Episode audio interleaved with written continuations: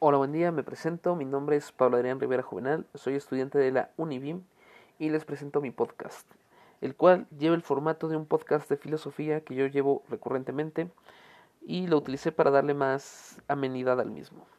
Así que a partir de este momento dejo de dar la introducción de la materia y doy inicio al podcast.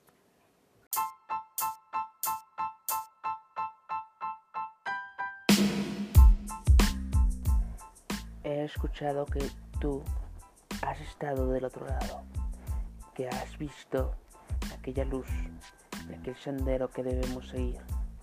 Me gustaría que, que me guiarais hacia este camino.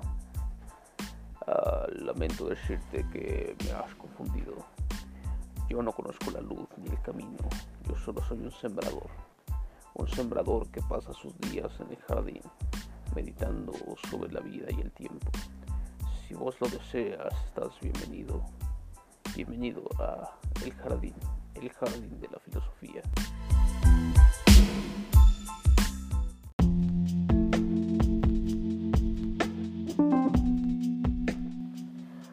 Hola, buenos días, estimados radio escuchas. Eh, es para mí un honor y un privilegio dar inicio a esta nueva sesión de El Jardín de la Filosofía.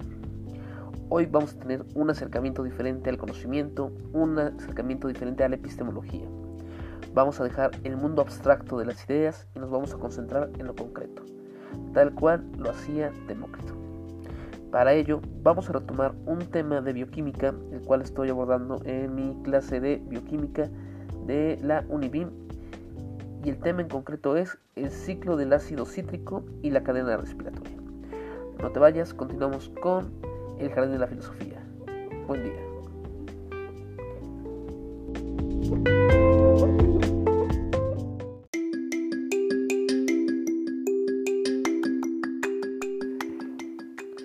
Espero que tengas a la mano alguna imagen del ciclo del ácido cítrico. Si no, te recomiendo mucho, mucho, mucho que la busques. Porque de esa forma va a ser mucho más este, entendible o más fácil de captar lo que te voy a explicar. Como recordarás de tus clases de preparatoria o de secundaria, el ciclo del ácido cítrico comienza con la molécula de glucosa, la cual consta de 6 átomos de carbono y por medio de la glucólisis se generan dos moléculas de piruvato, llamadas ácido pirúvico. Cada una de estas moléculas consta de 3 átomos de carbono.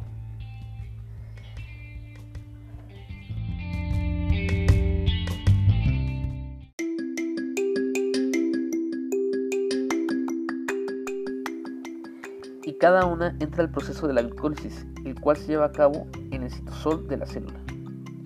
Comienza con la inerción de dos moléculas de ATP, terminando con 4, por lo que se generan 2 ATP, más dos moléculas de NADH. Cada molécula de piruvato se oxida dejando una molécula de acetil-CoA, una molécula de NADH y una molécula de dióxido de carbono, con lo que inicia el ciclo de Krebs o ciclo del ácido cítrico en la membrana interna de la mitocondria.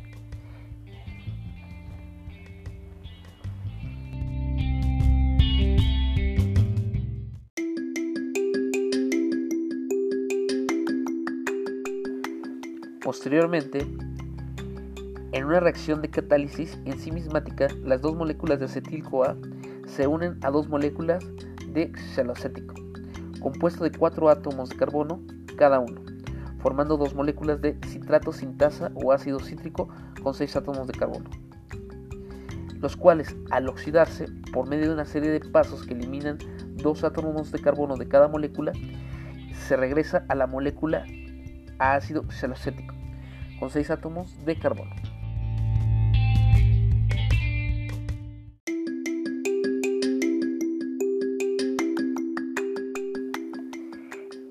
Después, en la glucólisis se generan dos moléculas de ATP. Recordemos que es de donde surge la energía para la célula. Y dos de NDH en la conversión de las moléculas de piruvato a dos moléculas de acetil-CoA, quedando dos moléculas de NADH y se han liberado dos moléculas de dióxido de carbono durante la conversión del ácido cítrico, lo cual produjo una reacción de seis moléculas de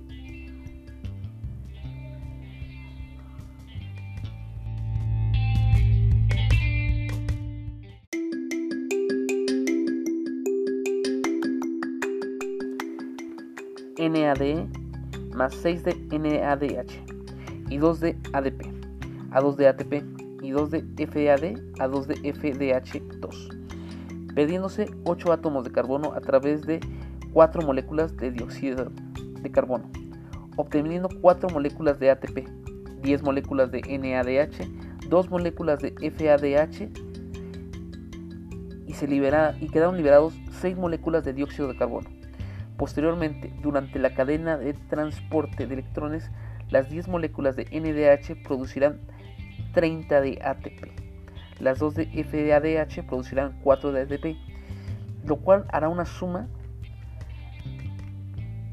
de 38 moléculas de ATP en la respiración celular, cerrando el ciclo.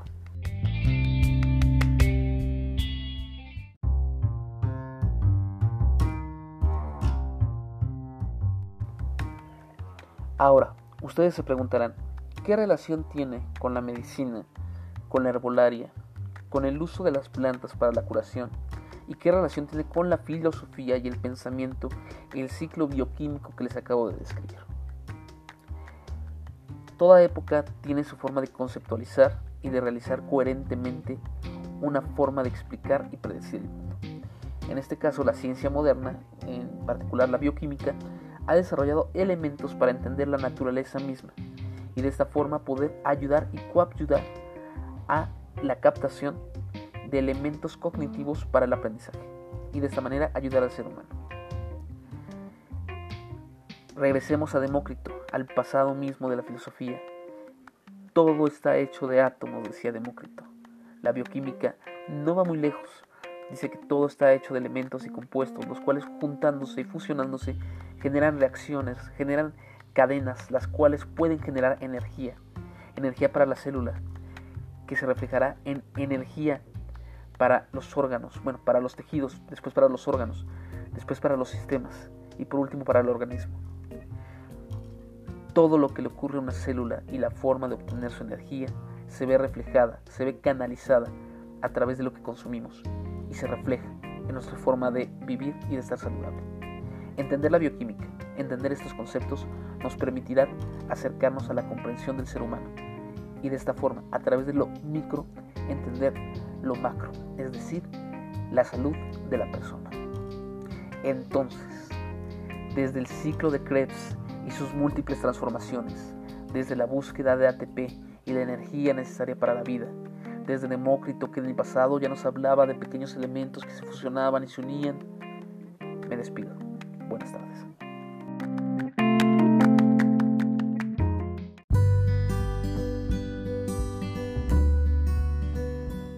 Cada instante la flor va creciendo y tu jardín va aumentando. El conocimiento se une a tu vida y vas dando cuenta cómo los frutos van cayendo.